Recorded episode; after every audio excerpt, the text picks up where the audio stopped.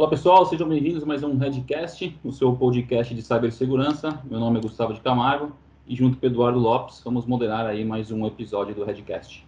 Antes de começar, pessoal, a gente vem falando aqui nesse momento que a gente está, momento de pandemia, a gente optou aí é, por é, continuar né, os episódios do Redcast. Então, quem acompanha a gente aí está acostumado a ver a gente tá na história da Red Belt e tudo mais. É, então, hoje a gente está, né, nesses últimos, últimos episódios, fazendo de forma remota, cada um aqui na sua, na, na sua localidade. É, e a ideia é continuar trazendo é, é, informações aí do mercado de cibersegurança, tá? É, então, dando continuidade à série, é, que a gente está falando agora no mês de maio, o cenário de cibersegurança de cada segmento. Então, a gente falou do segmento na primeira semana lá, segmento de indústria, falamos na semana passada sobre o segmento financeiro, e hoje a gente vai falar sobre o segmento de saúde. Para falar sobre o segmento de saúde, pessoal, a gente tem dois convidados ilustres aqui hoje com a gente, tá? O Silvio Hayashi, se não se eu estiver errado depois, Silvio, eu sou horrível para nome, é, CSO do Grupo Fleury, e a Lilian Pricola, CSO no Hospital Sírio-Libanês. Pessoal, antes de a gente começar, eu queria, enfim, passar a palavra, é, Priscila, se você puder, desculpa, Lilian, se você puder se apresentar, e depois Silvio, para a galera que está ouvindo a gente conhecer um pouquinho de vocês. Tá bom. Bom, é, eu vim do setor financeiro, trabalhei oh, para o Grupo Santander, é, também trabalhei na, na Activity, que é o setor de serviços, e agora estou no hospital, faz mais ou menos uns três anos. E eu falo assim: é, trabalhar na, no setor da saúde é bem desafiador, porque antes a gente protegia a parte financeira das empresas, e no setor da saúde você está protegendo literalmente vidas. É, a dependência hoje tecnológica para o tratamento de saúde é muito grande. Então, é, é bem desafiador e é apaixonante. Show de bola, legal. Silvio, para se apresentar para o pessoal. Eu sou o Silvio Hayashi, é, o meu histórico em TI começou em fabricante, depois eu fui para consultoria, né, de consultoria para o Banco Itaú, também é, sou da, da área da financeiro. E eu estou só há sete meses no Grupo Fleury, mas também concordo com, com a Lilian, assim, o, o desafio é bem diferente, eu estou curtindo demais trabalhar com é, nesse, nessa área de saúde e segurança, então, ainda é mais desafiador na saúde do que qualquer outro segmento. É, com certeza. Eu acho que o ponto que a Lilian comentou é um ponto extremamente interessante. Eu não tinha parado a pensar nesse, nessa ótica ainda. É a questão da segurança e no final do dia, segurança com vidas, né? Então, assim, tem um, tem um, um pinguinho ali, uma responsabilidade um pouquinho maior. Para poder começar aqui, só para passar a bola para você, claro. é, igual eu venho fazendo nos segmentos, a gente sempre, a gente, a gente comenta muito aqui, né, enfim, sobre a questão da digitalização, né? Então, se o segmento está se digitalizando, é muito digitalizado, o pilar segurança tem que andar, é, é, é, eu digo, se não, sempre um passo à frente ali, junto com a questão da digitalização. E se a gente olhar um pouco, se a gente, a gente se baseia muito, enfim, em mercado, né, um pouco no Gartner, né? O Gartner olha lá para 17 setores. A gente começa lá do segmento financeiro, que é o segmento mais digitalizado, e a gente olha lá para baixo o segmento menos digitalizado no Brasil, que é o segmento de petróleo e gás, tá? Quando a gente olha o segmento de saúde, está lá no meio da pirâmide, né? Com uma força gigantesca para digitalização, é, uhum. que vai subir muito, a gente vai conversar muito sobre isso. A gente estava conversando uhum. aqui em off um pouquinho com a Lilia antes, ela vai trazer um pouquinho aí da, da experiência, da questão de é, cama conectada, IoT para tudo quanto é lado. Tem alguns casos legais em hospitais aí no Brasil de o idoso levanta, já apita alguma coisa com uma câmera V, porque tem muita questão de acidente de idosos, é, não só idosos, né, mas pós-operatórios, enfim. Eu quis fazer só essa questão da digitalização para apimentar a conversa, para dizer o seguinte, se é um segmento que foi, ali até comentou, né, pô, tá lá no meio, mas vai subir, ou seja, se vai subir a digitalização, a segurança tem que estar tá ali sempre de novo, né? A gente fala aqui que a gente é de segurança sempre um passo à frente aí, que acho que é um ponto que a gente vai discutir aqui um pouquinho. Manda bala, Du. Perfeito, gente.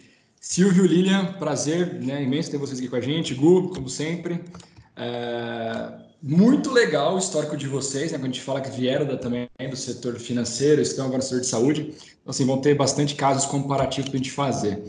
É, Gu, extremamente interessante esse ponto que você colocou sobre né, realmente a digitalização do mercado. Mas só para trazer alguns números aqui, pessoal, né, me corrija se estiver falando alguma abobrinha aqui, é, de umas pesquisas que nós trouxemos, só para o pessoal que está nos escutando entender o tamanho do mercado de saúde no Brasil, ele hoje é considerado tá, o oitavo maior mercado, maior mercado do mundo, tá? Então, assim, tendo a quarta maior população médica, nós estamos falando de 2,18, 2,19 médicos para cada mil habitantes, e o Brasil ocupa o nono lugar mundial com gastos de saúde, né? E, novamente, não é porque a gente está falando de gastos com saúde que nós estamos falando 100% de tecnologia ou algo do tipo, muito pelo contrário. Mas acho que assim vai ser legal para a gente iniciar aqui a conversa, até para soltar aqui já talvez a, a primeira pergunta. Uh, a gente está ouvindo falar bastante, pelo menos nos últimos três, quatro anos, desde quando saiu os primeiros ataques de ransomware e daí diante, como o setor de saúde foi principalmente os mais afetados, né? Agora, tem dois pesos. Saber se foi o mais afetado devido ao impacto, porque realmente está mexendo com vidas, ou se realmente poderia considerar como um setor mais vulnerável. Eu, eu, eu desacredito disso, tá? Uh, e aí nós estamos falando agora também de telemedicina. Então, assim, para a gente dar um conglomerado disso tudo, né? O que, que vocês consideram, começando pela Lilian, uh, como sendo um dos maiores desafios hoje né, do, do setor? É, é, são os novos IoTs, igual o Gustavo comentou, ou não? É as coisas antigas, é o beabá? O que, que vocês estão vendo aí?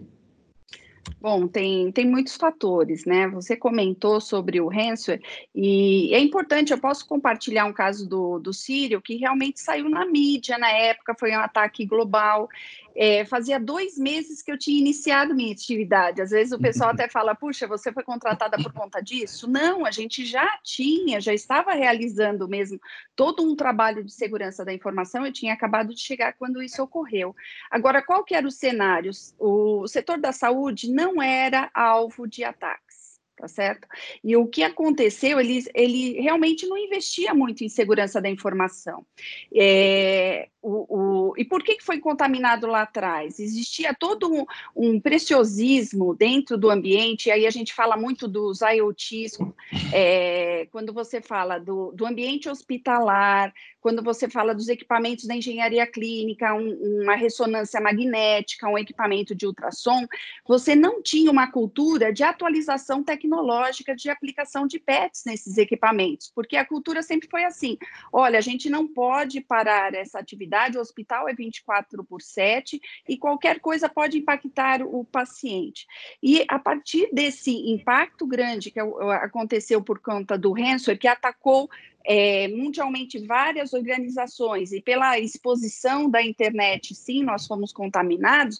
A partir daí, a gente aplicou vários controles de segurança, inclusive de atualização desses equipamentos, de atualização periódica desses equipamentos, o que antes não acontecia, por conta desse risco. Mas o risco da contaminação é muito maior, e foi isso que a gente fez. A gente fez toda uma mudança na cultura, Hoje, né, é, nós aplicamos o, todas essas correções com muito mais frequência.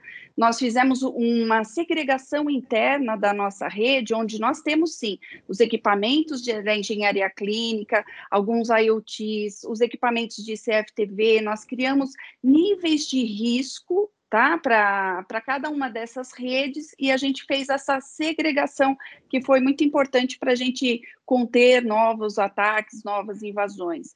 E o que a gente fez também foi é, contratar uma monitoração, né, um Security Operation Center 24 por 7, e, e que agora, nesse caso do, é, do Covid-19, a gente intensificou essa monitoração, porque quando você fala de um hospital, no hospital não existia a cultura de trabalho em home office. Né? É, por conta disso, a gente precisou sim isolar os, é, os profissionais da área administrativa, e, e para isso a gente implantou sim vários controles para para acontecer, que esse eh, acesso remoto acontecesse, mas não fazia parte de uma cultura hospitalar, onde a presença é muito importante, tá? É, e antes de passar a palavra para o Silvio, eu queria complementar também é, que durante esse período, nós também, é, para proteger o nosso paciente, para que ele não fosse exposto no posto de atendimento, nós criamos vários chatbots para isso tá? Onde Legal. ele fazia todo um autoatendimento, um atendimento via telemedicina. Se ele fosse identificado e não estivesse grave, ele ia para casa e continuava com o cuidado sendo feito de forma remoto. Então, nós precisamos implantar também vários controles de segurança, testes de invasão nessas aplicações para garantir é, esse serviço com segurança também. Muito bom, muito bom. Silvio, e você, o que você enxerga aí dessa visão? Quais são suas dores hoje? Então, quando eu, logo que eu cheguei, né, como eu, como eu comentei, fazem só oito meses, sete, oito meses, muita gente vinha comentando que é, a área de saúde era bastante visada, mas eu acho que tem um pouco assim de, é, eu acho que tem um pouco de exagero, assim, de quem vende solução ao comentar isso, muito mais porque no mercado americano é, o, o valor né, de o número do, número do seguro social ele é muito maior e mais visado. Então, você compra na Dark Web por 2 dólares um cartão de crédito com código de segurança e você vê dentro da Dark Web comercializado por 100 dólares o número de seguro social, porque lá você o, o, o hacker faz dinheiro com esse número. Exatamente. No Brasil isso, né, no Brasil isso não existe, né? Porque o número do CPF é, ele vai ter as fraudes que já aconteciam, como já aconteciam no setor financeiro, seguro, é, seguro. É, o que eu vejo, assim, que o, o desafio que, é, que todos temos do segmento de saúde, não é particular de uma, a, uma empresa ou, ou, outra, é que um segmento, e, e, e, você pensando assim, né, tanto o Sírio quanto o Fleury que trabalha é, em parceria com o Sírio, é, em, em, segmentos que se complementam, porque um está é, é, no hospital e, e, o Fleury em medicina diagnóstica, é, privacidade é uma característica que é um, é um pilar do, do tratamento bem feito é, é, para os nossos clientes. Né? Então, você pega uma, uma, empresa como o Grupo Fleury, que tem mais de 90 anos, e você vai dizer para eles que é, eles não sabem cuidar da privacidade dos clientes é, que eles tratam, cuidam. É lógico que não, porque eles cuidam bem, porque senão a empresa não, daria, não duraria todo esse tempo. Só que o que a gente está comentando hoje é diferente, a gente está falando de, de, digitalização, a gente está falando de transformação digital, a gente está elevando a condição de uma informação, ela está é, pulverizada é, em vários locais diferentes que não estavam no passado, que não é só o controle da privacidade daquele paciente que está dentro de uma unidade de medicina diagnóstica ou dentro do hospital. E aí essa situação ela é muito diferente. Essa situação que eu acho que é o grande desafio, o boom do, do volume de IoTs que a gente vem a ter, né, é, é, também vai mudar muito a forma de a gente fazer segurança. É, e a segurança é uma jornada, como muitas, é, a gente tem ouvido muito esse termo de, de, de evolução. É, o Grupo Fleury não é diferente, a gente tem uma segregação é, lógica da rede, da área técnica, da área administrativa, de outras áreas, com proteções de perímetro, não só na entrada do data center, como é, para a internet, como também da própria área técnica, né, é, no tráfego que a gente chama tráfego lateral, né, é, que, é, que é complemento do tráfego norte-sul, que é o tráfego de perímetro, e você tem várias camadas de proteção que são é, que, são a, as. Eh, em geral, você começa a fazer segurança, tem que começar por algum lugar, e tem muita gente que acaba começando por fazer segurança pela infraestrutura, né? Você começa no endpoint, você vai para a camada de perímetro, camada de proteção lateral, camada é, é, de, de, Content Delivery Network, é, lá na internet, onde você tem as suas aplicações expostas, tudo isso para preservar a informação do, do nosso cliente, do nosso paciente. Então, a gente está nessa, nessa jornada de evolução. No caso de, de VPN, é, por conta, é, assim, a gente está até fazendo uma reunião remota por conta disso, é, como o, o, Fleury tem um grupo né, de médicos e não médicos é, que precisam muito de mobilidade, é, isso já é, já estava estabelecido. Então, a gente tinha toda uma estrutura para comportar, né? Aí cerca de 4 mil acessos simultâneos tal. Então a gente, a gente só ficou acompanhando a, a evolução do, do, pessoal trabalhando em casa, é, do pessoal que podia trabalhar em casa, né? Porque tem muita gente, assim como no hospital, no Sírio, em outros hospitais, no Fleury, é, tem muita gente que está exatamente na linha de frente. Eles não podem trabalhar é, remotamente. Então, uh, tem uma parte do time sim que está trabalhando, está usando esse recurso, e uma outra parte do time que continua ali na linha de frente, fazendo testes, fazendo exames, fazendo tudo o que a gente tem visto aí. É, é, e, e, aí a segurança ela não é só a segurança cibernética, né? Ela é a segurança que a gente comentou no início da nossa conversa, que é a segurança do paciente, né? A segurança física dele. Né? Então são seguranças que se complementam, mas a gente aqui da TI está mais relacionado com a parte de segurança da informação, né? Que é legal ter, ter a conversa com vocês, que a gente está num momento histórico aí, né, para todo mundo, e, e, vocês vivem aí a questão da segurança cibernética, que é o dia a dia, a gente sabe, é, a, a, enfim, a pressão que é sobre isso, quando a gente fala principalmente do segmento de saúde, estava conversando com a Lilian a questão do PHI, né, do Personal Health Information, é, é, e, e, tem a questão de vocês estão na linha de frente. Então, a, a Lilian está lá na linha de frente, enfim, recebendo, infelizmente, o pessoal é, totalmente adoecido, e o Silvio ali na pressão do Fleury pô, e os exames, cadê os exames? Sai os exames, chega mais exames, sai exame. Então, assim, é legal, é, é, é legal para ter essa conversa com vocês. Um ponto que você trouxe, Silvio, e eu ia até comentar alguns números, é, para quem está ouvindo a gente, para poder ter uma, uma ideia de valores aí quando a gente fala do, de vazamentos e tudo mais. Quando a gente pega o PHI, comentei, né, que é o Personal Health Information, que é literalmente a informação de saúde do, do, do, do, da, do, do usuário final, vai. É, hoje, no mercado negro, ele vale 50 vezes mais que o dado financeiro. Então, a gente fala-se muito do dado financeiro, do vazamento do cartão de crédito, do cartão de crédito que o cara fez a compra online e tudo mais. Aí todo mundo fala, poxa, mas vale 50 vezes mais? Pô, por que, que vale 50 vezes mais? É, um, é, uma, é, uma, é uma lógica um pouco simples, né? Se a gente vê lá, poxa, vazou o cartão de crédito do Eduardo, o Gustavo conseguiu o dado do Eduardo, ele vai lá e faz uma compra. Ele vai conseguir fazer uma compra, duas compras, ou se conseguir a segunda, e olhe lá, né? É, ou se até conseguir a primeira, o banco cancela aquilo rapidamente e o, e o, e o, e o, o impacto para o banco, obviamente, tem um impacto financeiro, ele vai restituir o Eduardo, mas um impacto bem menor do que se vaza a, a, as informações de saúde do Gustavo, que o Gustavo toma um remédio XPTO, que o Gustavo tem uma doença XPTO. Não tem como sei lá e apagar essa informação. Essa informação, dependendo do que o Gustavo tem, é para o resto da vida. Então, a gente faz essa, essa brincadeira, por isso que a, a informação é tão mais cara, né? Aí, trazendo uma comparação Pode falar, pode falar. É, e o que eu imagino, que nem a gente está falando, aqui no Brasil ainda não era um foco você fazer uma invasão para roubar esses dados, mas por conta da LGPD e dos Exato. valores altos que você tem de multas atreladas, eu acho que é o vazamento de informação, é, é, é, o hacker vai se sentir motivado a obter esses dados e pedir um resgate. Tá? É, é, é, isso que eu imagino, sim. É isso, sim. Né? Infelizmente. Fala, exato, dos principais pilares que a gente vê que mais vai acontecer aí, né, A gente já falou sobre isso em alguns podcasts. Tem exato. lá a questão do phishing, que bomba no Brasil, uhum. explode, mas é. o, o, a cyber-extorsão vem em segundo, acho que terceiro ou quarto ali, posição, que vai acontecer muito. Uhum. Muito ligado à LGPD, foi o que você comentou, né? Se é um segmento que está se digitalizando muito, que está, enfim, digitalizando, tem que investir em segurança. Tem dado que é um dado caro. E o Rapper, no final do dia, é, é, é um trabalho, né? Ele trabalha com isso. Infelizmente, é o ladrão da tecnologia. É, então, ele sabe que ali vai ter um dado que ele vai vender no mercado negro 50 vezes mais caro do que um dado de cartão de crédito, e os bancos estão lá no topo da cadeia de investimento em tecnologia, de investimento em segurança e digitalização. É aquilo, eu vou roubar quem? A casa que tem um muro pequeno, a casa que tem um cachorro, a grade, o alarme, enfim, tudo isso. Então, assim, vamos atacar quem está ali é, crescendo nessa digitalização, né? E só para finalizar essa questão dos dados, que é muito interessante, o, o tanto o, o, Silvio quanto a Lilian comentaram da questão da LGPD, que é, infelizmente, enfim, é, foi aí prorrogada, né, por um, por, por um tempo, é, quando a gente fala da LGPD, que é muito mais né, a gente preocupado com nossos dados, né? Então é o Gustavo, né, o usuário final, lá preocupado com o dado dele quando coloca em algum aplicativo.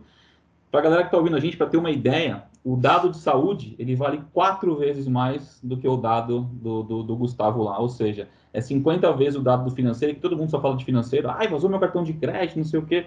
Então, assim, só para a gente fazer uma ideia aí de valores em cima disso, aí, enfim, aí a gente pode abrir a conversa aqui conectar em diversas coisas, né? O, o Du comentou lá no começo sobre a questão da telemedicina, putz, meu, é, é, é um, é um negócio muito louco, a gente vai conversar sobre isso também. Um outro ponto que eu queria trazer para jogar a bola para você, Du, é, que eu estava, enfim, lendo aí em, em, algumas matérias, até vocês que são mais especialistas da área para falar se isso aí é um fake news ou não, a gente começou a ver é, máquinas que fazem, é, não é raio-x, tomografia e tudo mais, que ela tinha um vírus lá, um ransomware dentro, que de X em X tempo ela plotava um, uma, uma, uma informação não verdadeira no, no, no, na, na, na, no exame do, do paciente, né? Então, o Gustavo vai lá fazer um, sei lá, se, é, se é tumor, né? Tumor, ele faz um exame lá, pum, sai que é tumor, na verdade não é. Então, assim, tem, tem, tem ataques bem maliciosos, digamos aí, é, e bem mal é, intencionados, né? Esses, esses ataques assustam, né? Saíram aí que tinha alguns ataques, algum ransom que estavam mudando o resultado de exames, Exato. saíram de outros tipos de exames também. Mas aí, Lilian, que depois, Silvio, eu gostaria também que você complementasse, é, você comentou que é, ali realmente o ataque direcionado, o ataque avançado ao roubo de dados, é, para o segmento de saúde, realmente você não vê acontecendo muito. E eu concordo mil por cento, tá? Porque assim, de vários podcasts, de várias conversas que nós temos com, as, com várias pessoas de segmentos diferentes, O grande desafio ainda acaba sendo é, não básico, mas poder dizer que sim, né? que seria como se fosse o commodity da área de segurança, que é o que? A gente olhar para pets de segurança, a gente olhar para aqueles sistemas que trabalham com grandes é, ferramentas, com grandes, grandes ferramentas físicas mesmo, né? como se fossem sistemas escadas, máquinas e daí em diante. É, e são sistemas que às vezes você não consegue atualizar, você não consegue mudar de versão, e a preocupação né, é, é como se fosse a preocupação da TI, deixa aquilo funcional, aquilo está apartado numa rede, é, mas ainda o desafio é isto, né? É, você, com essa entrada que você falou, né? Ah, legal, nós temos agora bots fazendo telemedicina. Eu entendo que para você identificar vulnerabilidades, uma parte de pentest aqui, outra ali, você consegue realmente mapear os riscos. Então, se a gente pegar hoje, na atualidade hoje, é, eu entendo que quando a gente fez alguns podcasts na área financeira e industrial, ainda, tirando a parte financeira, que é um pouco mais complexa, mas ainda a preocupação é com o básico, né? É, você concorda que isso é o básico ainda? Que, assim, ataques avançados são raros, né? Mas quando eles existirem, a chance deles acontecerem, ser bem-sucedidos é muito maior, porque é algo bem mais direcionado, eles têm o tempo que nós não temos. Mas o que faz realmente a gente ter prejuízo, o que faz a indisponibilidade acontecer, às vezes são ataques simples de ransomware, de botnets rodando né, e tentando explorar isso. Nossa, e, e aí é importante até compartilhar com vocês um caso real da gente receber equipamentos da engenharia clínica contaminados com ransomware você acredita? De fábrica, veio de fábrica. Nós tivemos a evidência de chamar um fornecedor, e aí, assim, a gente mudou, inclusive, o nosso processo. Por isso que eu falo, assim, é, que, que é o básico, ainda tem essa parte básica.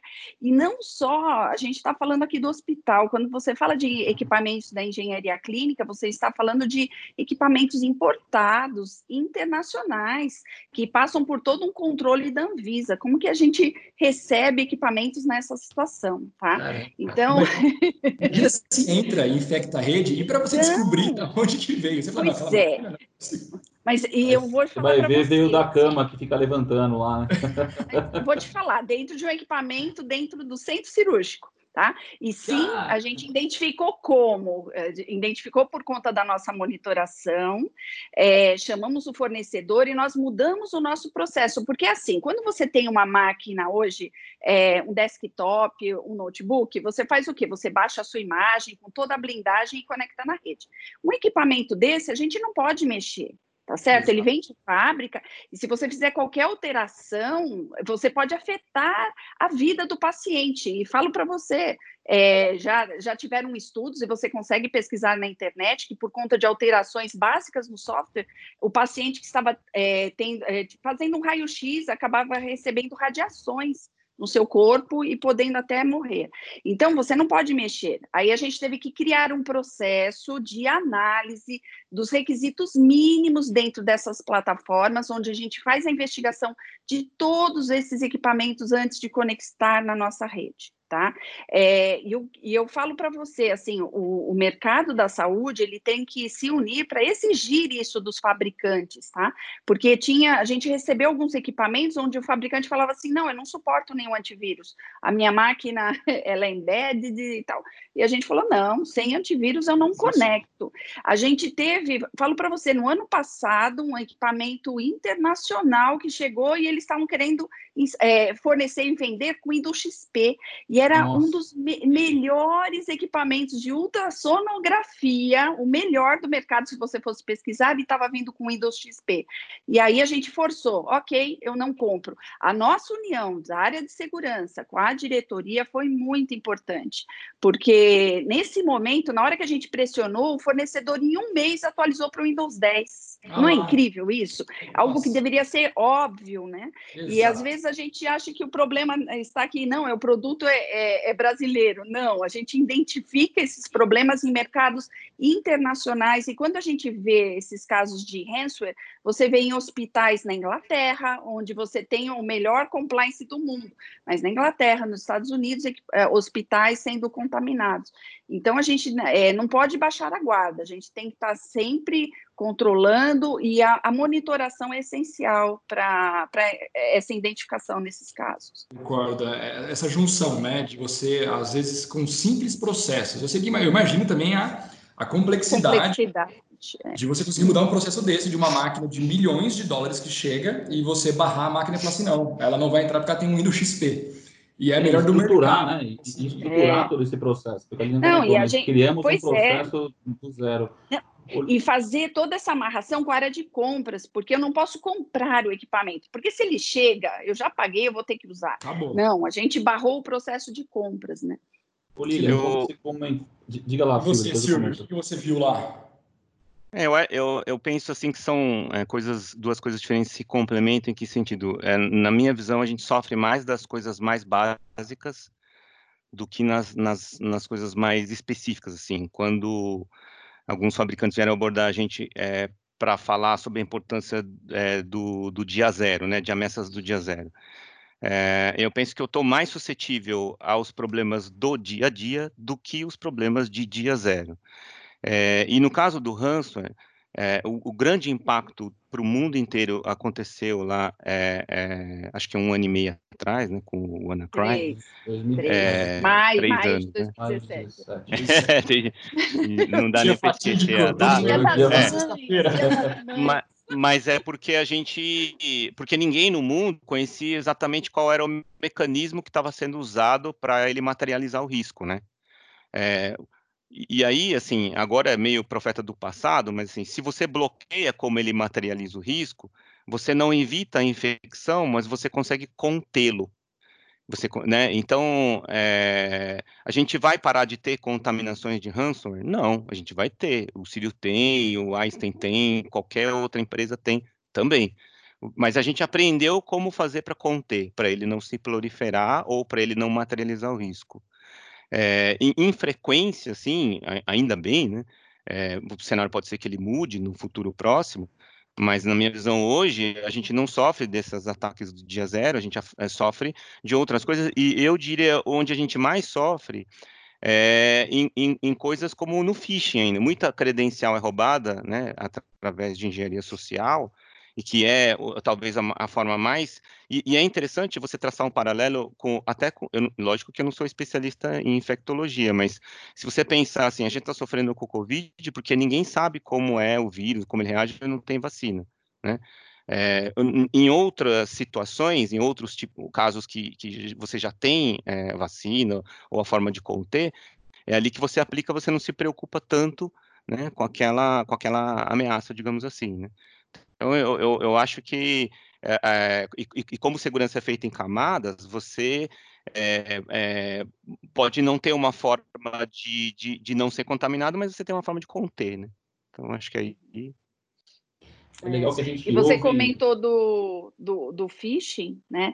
É, a gente faz com frequência o phishing teste, e, e, um recente que nós fizemos para fazer todo esse processo de conscientização, né, e até explicando o phishing test, você manda para os seus colaboradores o que seria um e-mail de phishing e você acompanha estatisticamente é, quem acessou e faz todo um processo de conscientização. É, no mês passado, nós fizemos um phishing test com o tema de atualização da VPN. Se você não atualizar a sua VPN, a conexão vai ser perdida em 24 horas, e eu falo para vocês, as pessoas caem infelizmente, por mais, mais mensalmente momento, né? a gente faz, então, pois é, e é, é disso que eles é, se utilizam, né? Esse, esses dias, a, acho que foi a Red Belt que mandou um e-mail para mim, e, o, e o, acho que foi o, é, foi o Gustavo, que veio do Gustavo. Não vai não falar que foi o Phishing, pô. Não, então, não sei se, não, não era, mas não é, né? Mas é, então, ele mandou, era uma mensagem que estava em inglês, né? E eu conversando com, é, com a Andrea, né? É, eu nunca tinha recebido nenhuma mensagem em inglês da Red Belt, porque ele tá falando em português, né? Aí eu peguei e não aceitei. Ela falou: Você viu a mensagem do Gustavo? Não sei se é você, Gustavo, ou outro Gustavo. Aí eu falei assim: Não, eu vi, mas eu não respondi. Falei assim: Por quê? Eu não recebo mensagem dele em inglês, por que, que essa mensagem é. veio em inglês? Né? E a inglês? Mas inglês, é, é, foi, foi, foi sim. Inglês foi sua é, mesmo? É, foi minha. É de uma, de uma campanha. Depois a gente fala disso, mas não foi phishing, não. eu assustei, não, caramba, a gente não viu Ele falou em inglês, eu falei, eita, nós estamos falando aqui, cara, isso a gente não. Eu lembrei aqui, pensa, pensa, pensa, não foi não. Mas depois eu explico certinho. É, não, eu sei. Ponto... Ou depois era o negócio da Microsoft. Tá? Exatamente, exatamente. Ah, tá, tá. Me mata do coração, não. Pô. Quando você começou a falar, eu falei, vixe, Maria. É, não, essa daí foi do não. Gustavo mesmo, foi do Gustavo. que susto, né? Cara, aquelas mensagens Mas... de marketing saem pelo nome.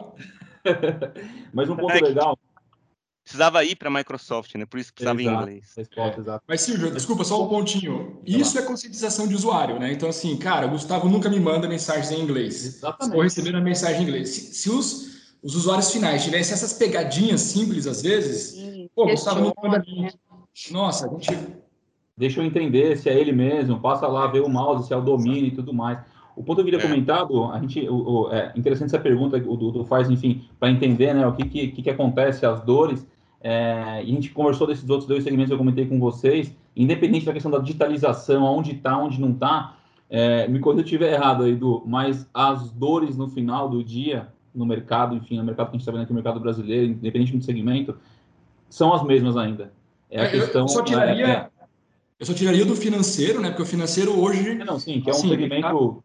É, é, ele está preocupado com ataques avançados já, né? Ataques direcionados a eles e muito mais com conscientização do usuário final dele, que não é nem mais o usuário final, é o cliente, né? Mas assim que você falou, saúde, industrial, varejo, tudo isso, meu. Mas vocês, vocês não acham assim, tá interrompendo a sequência aqui, mas vocês não, acham assim que um pouco tem é, é, do, do, aspecto do financeiro, assim, a comunidade de hacker, ela mesmo que é motivada conseguir é, é, avançar ou, ou, furar o bloqueio da onde se mais investe ou da onde se tem mais proteção ou mesmo é, no governo uma, ou tipo uma questão de ego lá, ali você diz? de, isso de, de ego. E, e aí é, no caso da saúde os caras tipo dão uma aliviada porque fala assim puta eu posso eu posso, eu posso, posso comprometer vida de é, é, posso matar alguém de verdade, então eu não vou, não vou fazer isso lá, porque a gente estava comentando se, se a gente sofre mais de, do dia a dia ou de ataques específicos, porque ataques específicos eles são muito custosos, né? O cara vai ter que gastar.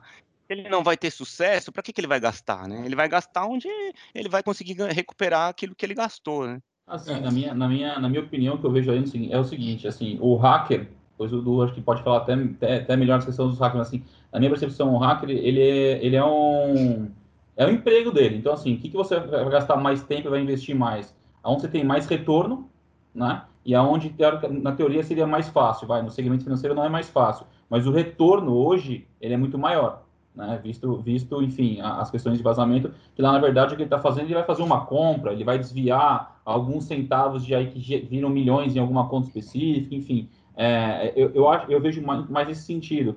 Eu, eu nunca tinha pensado por essa lógica da questão do, do hacker pensar que, putz, eu vou atacar aqui, eu posso parar uma máquina, eu posso parar, sei lá, um respirador numa UTI, pode morrer X pessoas. Eu é, não, então, mas aí... acredito que o hacker tenha, tenha essa, esse coração aí é, mole, não, não sei. Não tem, não, eu acho que não tem, e depois a gente começa a pensar, inclusive, em cyberterrorismo, você concorda? Puxa, vou, vou invadir exatamente nesse sentido. Eu, como ele trabalhei bastante no. Né? Se ele travar é, o SIM, é por exemplo, ou qualquer outro hospital, falar, olha, o, o, CTI parou, a UTI está parada, está tudo, tá tudo contaminado. E o cara manda lá e fala assim, ó, deposita um milhão de reais. Cara, a gente fala, galera, não paga, mas a gente sabe, enfim, as, as uhum. consequências.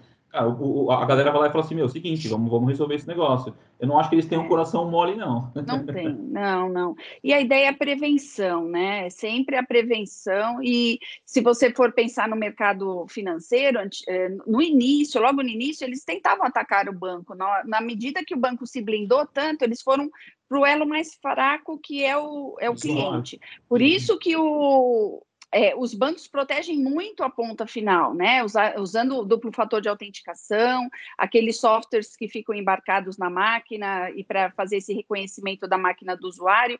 E no setor da saúde, logo, logo a gente vai ter que pensar nisso também, porque na hora que assim, o setor da saúde estiver mais blindado, eles vão atacar quem? O médico, aquele do consultório que vai ter uma Exatamente. máquina super fragilidade que não vai se atualizar, você concorda? Eu acho que já imagina tem hoje, um né? médico. Aquele então, sisteminha que tem um monte de informação do paciente é. ali.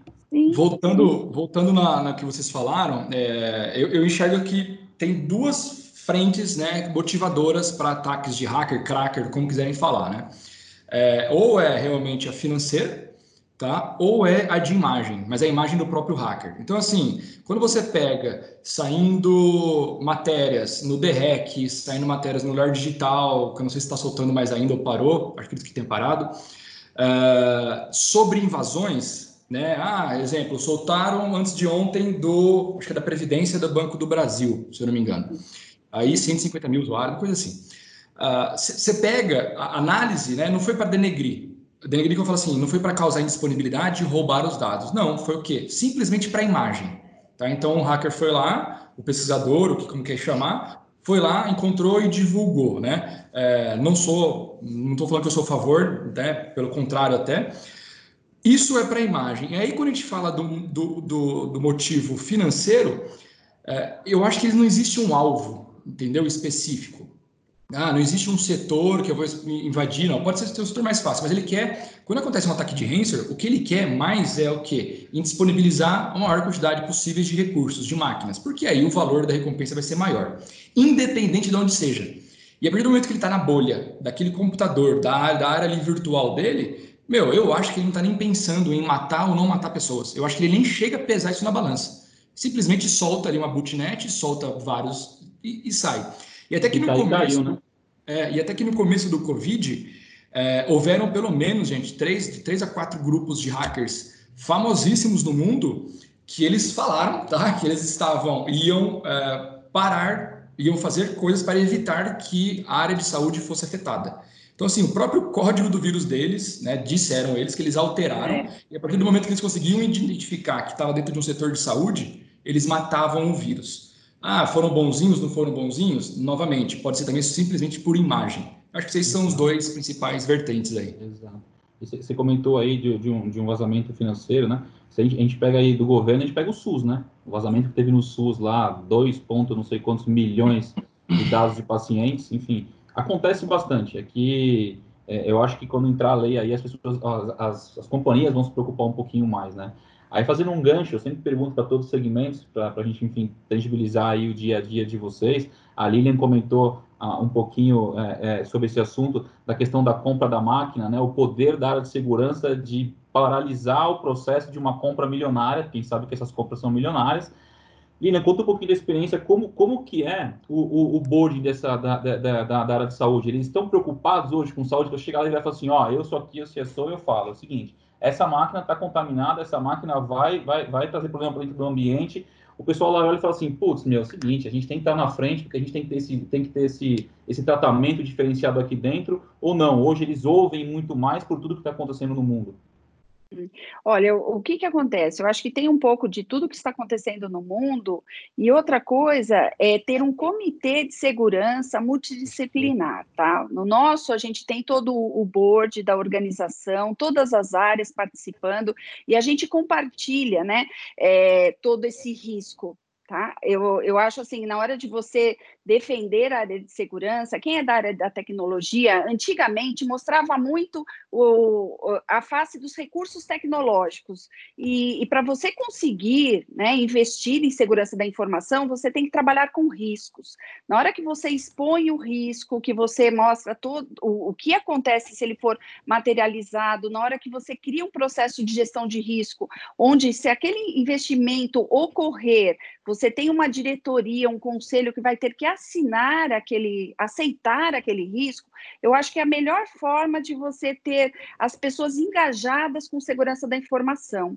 E eu quero compartilhar com vocês uma experiência que a gente teve, assim, quando a gente fala de LGPD, as pessoas entendem muito ah, a segurança da informação, o jurídico. O que, que a gente fez ali no Sírio? Nós montamos um, um Lean Inception, que se vocês pesquisarem ali no mercado, é, é assim, uma reunião de uma semana, é, envolvendo toda a organização para entender e a gente criar o nosso produto LGPD. Quando a gente fez isso e conseguiu é, pessoas, pontos focais de toda a organização, da área assistencial, do corpo clínico, do financeiro, do RH, e que a gente trouxe para a gente criar juntos esse produto LGPD, e não só a segurança e jurídico falando assim, olha, faça dessa forma. Na hora que a gente fez isso e fez essa imersão de uma semana, foi muito importante para a gente ter o engajamento das pessoas e deles saberem assim, puxa, eu não faço segurança porque a área de segurança está pedindo. Não, isso faz parte do meu negócio, né? Eu trabalho junto. Então, essa metodologia que a gente utiliza na empresa, né, para ter esse engajamento das áreas. A segurança, ela não pode pensar que isoladamente ela é como se fosse um super-herói que vai resolver todos os problemas. Não, a gente tem que trazer essas áreas para trabalharem com a gente, conhecerem o problema, o desafio para a gente trabalhar juntos e eles fazerem parte do plano de ação. Isso é, faz toda a diferença. É que cada área, eu... cada área, tem o seu problema, né? Cada área tem as suas, as suas, as suas dificuldades, dor, tem os seus desafios sim. e tudo mais. Hum. É até um ponto que o, não, não, não, não, não para misturar muito o assunto, no outro headcast que a gente falou, a gente estava falando com, na questão de indústria, o Leonel, né, do comentou, CSO da IP, e comentou, falou assim, cara, quando eu fui entender lá a questão, que é um pouco tangibilizando um pouquinho do hospital, né? Quando eu fui entender lá na ponta o que acontece, do porquê que aquela máquina tem que ser assim, é o, ponto é, putz, vai lá no chão de fábrica, entende como acontece, por que acontece, para você poder entender como que trabalhar junto, a gente traz um, um, um modelo de segurança maior. Eu acho que foi isso, isso que vocês fizeram, né? Criaram essa, esse, essa big reunião, trouxe um, um, um pouquinho de cada lado para poder chegar ali num framework que atendesse aí as, as exigências da lei e tudo mais. Legal, pô, bem Acho legal. que hoje é, isso também tá é mais fácil de acontecer, né, essa interação, como a Lilian comentou, é, porque no segmento de saúde eles têm uma visão bem clara da interdependência né, de uma área em relação à outra, né? Cada um faz o seu papel e, e tudo para salvar vidas, né? E no caso de LGPD, não necessariamente para salvar a vida, mas para defender a privacidade, eu acho que está mais fácil é, de conversar sobre assuntos, assuntos com os executivos. É, é, por quê? É, é, por uma questão assim de, de pensar como, como vai ser a medicina, ou medicina diagnóstica, ou a medicina nos próximos anos, né? eu entendo que, que o uso massivo de tecnologia vai fazer com que a medicina chegue em um outro patamar, né? um patamar diferenciado. E, e, e, isso faz com que qualquer executivo né, da, da área de saúde tenha que ter também um grande conhecimento de, de tecnologia, eu acho que eles já perceberam isso, e eu acho também que está mudando um pouco na área de medicina diagnóstica, por exemplo, assim, ah, quando que você ganha dinheiro ou na área é, é, médica, né? Você ganha dinheiro porque é, tem gente doente, né? eu acho que esse, esse, esse, esse, essa ideia mudou bastante.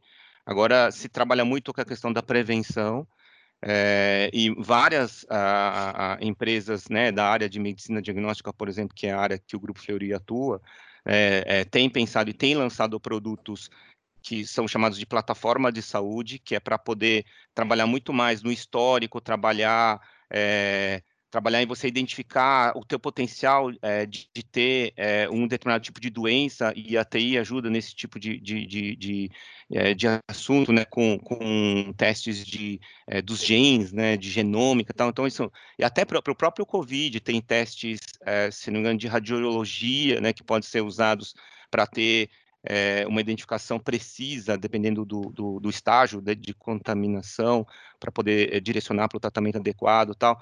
Então, a tecnologia tem um papel essencial para a mudança do patamar da, da medicina, da medicina diagnóstica, é, e, e, e a visão de interdependência que a área de saúde tem contribui para que é, a gente consiga ter movimentos como o que a Lina, Lina comentou, de ter uma interação grande é, e, e, aí né, é, todo mundo se ajudar para poder, de uma forma multidisciplinar, levar a um patamar diferenciado do que só uma área sozinha tentar fazer alguma coisa que com certeza não vai conseguir. Né?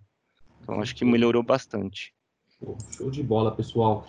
Galera, o papo tá super bom, tá super tá legal. Demais, gente. É, tá eu demais. até recebi um, um, feedback do Felipe aqui, lá falou, pô, cara, o papo tá bom pra caramba. é, mas chegamos aí nos 40 e poucos minutos. É, du, se você quiser fazer mais alguma, alguma pergunta, é, tem mais alguma informação que você queira trazer, Lilian, Silvio? Não, eu fiquei, eu, eu acho assim, é, para mim eu puxava um outro headcast só para a gente falar também de engenharia médica, telemedicina, eu, meu, achei demais esse assunto, tô de boca aberta aqui ainda relacionado ao Rensor na máquina, eu acho que é uma coisa super interessante que a gente não imagina, né? Uma coisa que a gente não, não consegue ter essas informações a não ser realmente quando a gente bate esse papo. Exatamente.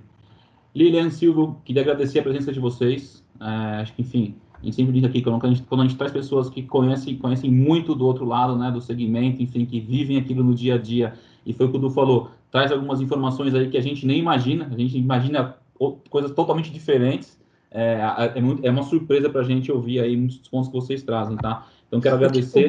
Opa, eu queria só uma, antes de, de finalizar, a hora que eles forem finalizar e tudo mais, é, só uma recomendação, já que assim, é o que a gente pede né, para cada um da área e tudo mais. Então, assim, vocês dois pudessem passar uma recomendação para outros colegas da área, é, como que a gente pode realmente Boa. fazer wins aí para aumentar o, o, nível de segurança? Eu, bom, eu acho que o que, é, que o que eu recomendaria, assim, que eu acharia que fosse algo interessante, porque dentro do, pelo menos no financeiro acontecia bastante, muito cruzamento de informação troca, né? Como isso que a gente está fazendo agora. Isso no financeiro é bastante uhum. comum, a gente com outras muito. instituições tinha uma troca bastante forte, não só é, de uma forma recorrente, é, mas também na hora do ataque ali, na hora que a gente estava sofrendo algum tipo de ataque. E, e, eu não sei se é porque eu estou seis, sete meses aqui dentro do, do, do Fleury que é, a, a, gente, ou, ou, porque a gente está em Covid, né? E aí acaba uhum. não acontecendo. Mas acho que é uma coisa interessante, porque né, uma ideia aqui, outra ali, a gente vai tratando isso como comunidade, que em outros segmentos funciona muito bem. Eu acho que isso fica um, um, um, sei lá, um convite, né? Para que a gente possa conversar mais, trocar mais ideia e tal pessoal que ouve a gente do segmento de saúde aí, ó, depois vai ter os dados lá do, do Silvio, vamos, vamos comunicar, é, pessoal. É Silvio Guilherme, exatamente. exatamente. É legal. Uhum. legal. E você, um ponto... você recomenda?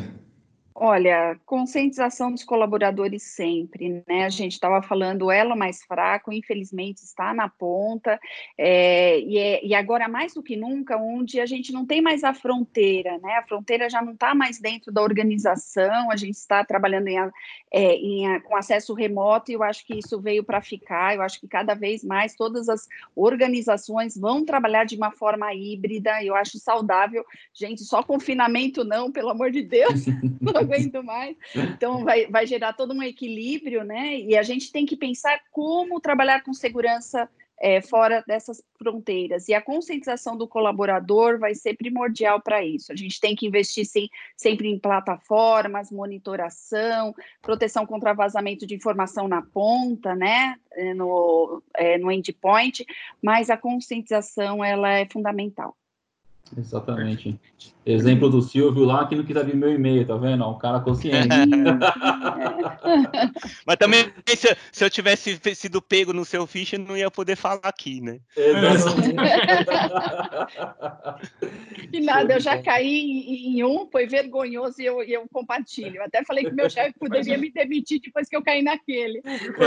Isso, é cair, aprender e falar que caiu, porque todo mundo pegava. Caiu, é, é. Pra você falar assim, é. tá vendo? Nós não somos super-heróis, né? A gente é, cai é uma louco, dessas né? também. A, a, gente sempre fala, a gente executa também bastante é, teste em cliente, a gente fala, a taxa de abertura é gigantesca. Toda vez que a gente conversa com todo mundo, ninguém nunca caiu. A gente fala, cara, quem são essas pessoas que caem? Cai, cai, infelizmente. Exatamente. Ó, 40% das pessoas da sua empresa caíram. Você conversa com uma galera, ninguém caiu. Você fala, cara, você mandou embora os 40%, porque ninguém cai. Pois é, ninguém. Mas show de bola. Lilian, obrigado. Uhum. Silvio, brigadão de novo aí pela, pela participação. Du, valeu mais uma vez aí. Demais, Tamo gente. Junto. Obrigado pelo papo. Então, pessoal que está ouvindo a gente, queria agradecer mais uma vez aí a presença do Silvio, é, CSO do Fleury, e da Lilian, CSO do, da Auxílio, tá? É, então, a gente termina por aqui hoje, a gente finaliza mais um episódio do Redcast, com foco no segmento de saúde. Então, vocês que nos acompanham lá no Deezer, Spotify, Apple Connect, SoundCloud, YouTube, é, e pessoal, também temos lá o e-mail marketing@redbelt.com.br. Mandem seu feedback aí, é super importante para a gente, tá? A gente volta daqui uma semana com mais um segmento. Vamos falar na próxima semana aí do segmento do varejo, tá bom? Então, obrigado novamente, pessoal. Contem com a gente. Vamos para cima.